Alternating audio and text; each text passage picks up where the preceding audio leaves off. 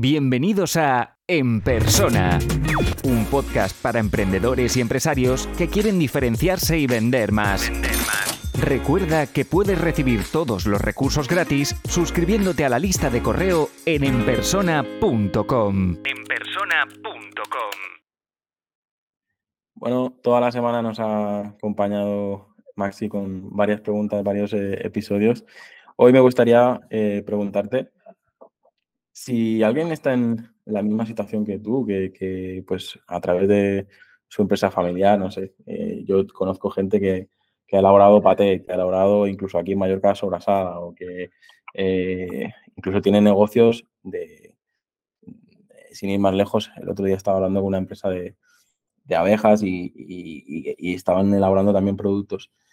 ¿Qué consejo le darías a esa gente que gracias a su familia, gracias a a su entorno tiene un producto de puta madre, ¿qué, le dirías a, esa persona eh, para, empezar a emprender, no?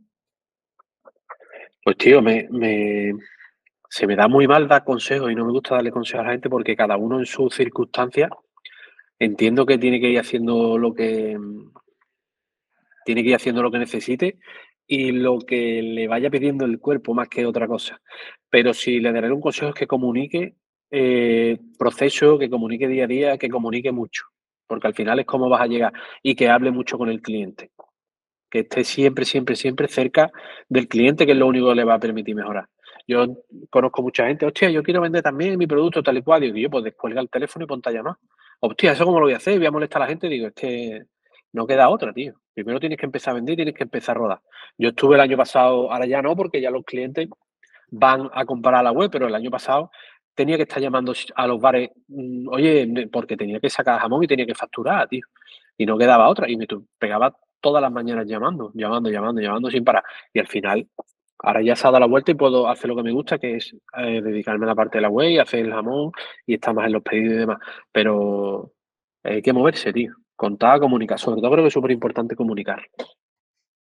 Y el, anécdota es que vi la descripción de tu Twitter que dice que te dedicas a abrir las ventanas. Eh, eh, ¿qué, parte del proceso realmente eh, estás haciendo tú? Porque quería comentarte sobre la descripción y antes se me ha pasado. ¿Qué es eso de abrir ventanas? Pues la parte del, del cuando tú haces un jamón, como en este caso, hay una parte muy importante que es la parte del secadero natural que lleva en un edificio con ventanas y cada día tienes que abrir y cerrar las ventanas para que se vaya cambiando el aire y vaya haciendo el proceso bien y sea lento. Vale, vale. Es que supongo que es también un poco de coña porque hace muchísimas más cosas, pero digo, no tengo que, lo tenía por aquí anotado y se lo tengo que preguntar. Que es lo que te digo, yo desconozco el, proceso, pero vamos, eh, como consejo sería eso, comunicar, hablar mucho con el cliente y, creo que también es parte del secreto, ¿no? Porque veo mucha gente que tras la pandemia, gracias a YouTube, gracias a Instagram y gracias en, tu caso a Twitter, también es, que permite ¿no? esa interacción y, están saliendo proyectos muy, muy buenos o, por eso, ¿no? Por, por, quitarse tanto la, distribución. Porque creo que mm, tú, tú como, como creador, como, como, como fabricante, como artesano, eh, al final eh, prefieres hacer esa venta directa porque, porque puedes, pero a lo mejor si sigues creciendo tendrás que depender de, otros vendedores o no, o, no es algo que tú quieras eh, para el día. No, no, el, el, objetivo es simplemente, o sea, el objetivo, no, el objetivo es crecer hasta que encontremos un punto de equilibrio donde se pueda eh, tener eh, una estructura normal, que no sea muy grande, con poca y, vender, o sea, y hacer las cosas lo más pequeño posible dentro de que podamos vivir bien. Eh, no, en este caso Noelia y yo, que ella tenga su sueldo para su familia, que yo tenga el mío para mi familia y ya está, ¿sabes? No, queremos llegar a unas cantidades ni ser una empresa gigante. Vale, vale, En mi caso, sobre todo, eh, vivir tranquilo, que me dé para seguir haciendo jamón y ya está, ¿sabes? No, esto no es un negocio eh, con el que nos vayamos a hacer ricos. Es un negocio el fin no es hacerte rico ni, ni retirarte ni ganar muchísimo dinero, sino el fin es simplemente que, que, podamos seguir haciendo lo que nos gusta y haciendo jamón, que al final es lo que nos gusta a los dos. Entonces, leo entre líneas que no recomiendas ir a través de distribuidores, sino que, eh, aunque sea más lento, supongo, eh, intentar hacer ese, ese camino poco a poco a través de las redes, a través del contacto directo con el cliente, ¿no? Sí, nosotros que directamente no vendemos a distribuidores. O sea, yo no, hay gente que me llama cada día, oye, tengo, tengo tal, no, no, nosotros no vendemos a distribuidores, vendemos a hostelería y vendemos a, a particulares. Si no vas a tocar el producto y no lo vas a transformar, nosotros no, no porque no, no lo vemos, no nos parece, al final el, el que queremos trabajar con gente que aporte, ¿sabes? Al final que tiene un restaurante, tiene un sitio, tiene un local, tiene un servicio, tiene una forma de contar el producto que no la que un distribuidor simplemente compre y vende y no le aporta nada al producto. Entonces no entendemos que un cliente pague más por simplemente tener un producto almacenado.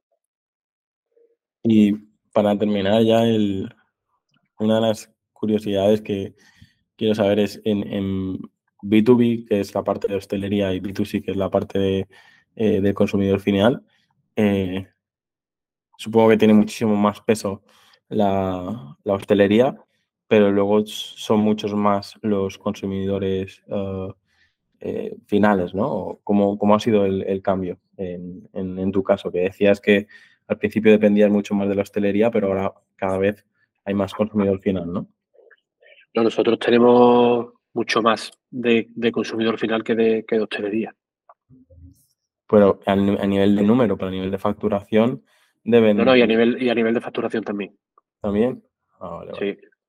O sea que no vendemos, o sea, es verdad que el cliente de hostelería es más recurrente, pero no tenemos tanto volumen.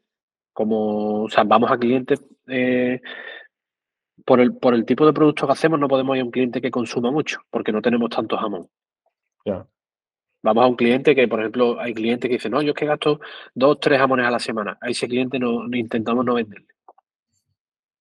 Porque no. es mi tipo de cliente. ¿Vale? Puede ser que, hay, que en alguna época algún cliente tenga un, por ejemplo, ahora allí en, tu zona hay clientes que, que por, por, temporalidad pues tienen bastante más consumo, pero es un momento puntual. Pero intentamos no tener clientes muy grandes para poder tener repartido más la, la facturación y tener más repartido el producto y no depende, no depende tampoco de uno o dos clientes, sino tener siempre un reparto grande y no hacerlo tan, tan pequeño. El camino que hace el cliente es, o sea, a nivel, si es un propietario de un bar o si es una persona como yo de consumidor final, reciben las mismas newsletters, reciben el mismo, todo es lo mismo, las mismas automatizaciones y todo, o, tienes, lo, lo tienes diferenciado. No, automatizaciones no tenemos, ¿vale? Lo hacemos todo. Lo hacemos todo mm, en plan. Eh, bueno, que lo, que escribimos lo escribimos al día. Y lo que la única diferencia es que los clientes de hostelería no reciben esa newsletter porque entendemos que no tiene sentido que le hablemos como a un particular, porque no le va a aportar nada. Y los particulares compran en la web y ahí ya sí que reciben comunicaciones desde la web pero los, los hosteleros no. Hemos hecho alguna serie de, de rendimiento, de números de jamón en plan para profesionales, pero solo se lo mandamos a ellos. Vale, vale. tienes dos bases de datos y lo tienes diferenciado. Eso es. Sí, sí. Muy bien, Maxi, pues si, te parece dejamos esta pregunta aquí y ya eh, nos, nos, despedimos. Me gustaría eh, para agradecerte el tiempo que has estado aquí respondiendo a mis preguntas. Si, si puedes hacer una pequeña llamada de acción o invitar a la gente a, echarle un vistazo a dónde tienen que ir, dónde tienen que seguir y, y así dejamos el episodio por cerrado. Muy bien, tío. Pues muchas gracias, estamos gusto aquí. Y, y, nada, que simplemente el que quiera, pues vitaminaj.com o, o en mi Twitter, arroba maxiportes, ahí andamos siempre poniendo de vez en cuando cositas. Muy bien, pues como decía, muchísimas gracias a todos por escuchar y a ti por, por responder todas estas eh, preguntas. Y nos vemos por, por, Twitter, que yo también intento estar un poco activo y, y a ver si, si, pronto te mando un par de, de fotos de, de, tu jamón cuando, cuando llegue a hacer los pedidos y, y nos ponemos ahí a, a repartir jamón por, por, toda la familia, porque yo creo que habrá, habrá muchísimo. Venga, pues. Eh, pues muchas gracias, tío. Cuídate. Un abrazo.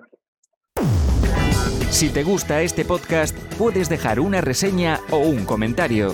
Es la mejor forma de ayudar para crecer y llegar a más gente. Suscríbete en Apple Podcast, iBox, Spotify o YouTube para no perderte los siguientes episodios.